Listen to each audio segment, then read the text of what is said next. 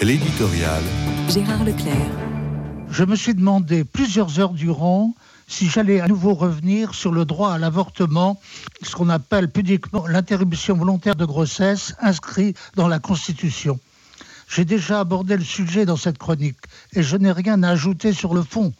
Bien sûr, il y a ce sentiment de se sentir très minoritaire face à ce consensus massif qui s'exprime dans les enquêtes d'opinion.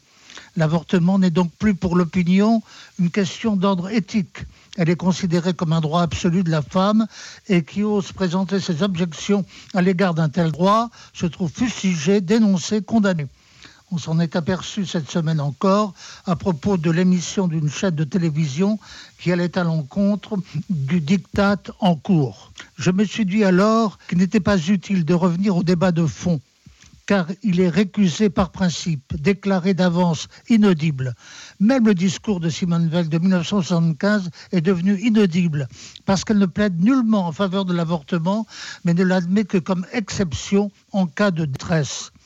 Alors j'ai tout simplement relu le récit d'Annie Ernaux, prix Nobel de littérature, intitulé L'événement. L'événement, c'est l'avortement qu'elle a subi dans des conditions assez atroces, alors que l'avortement n'était pas encore dépénalisé.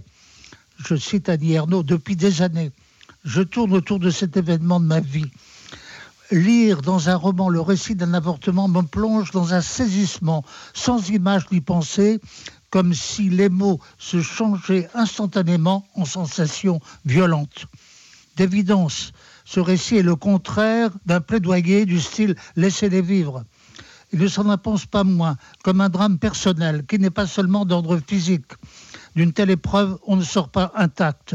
Pourquoi éprouve-t-elle le besoin de, de se rendre dans une église, même si c'est pour constater qu'elle est désormais en rupture avec la foi?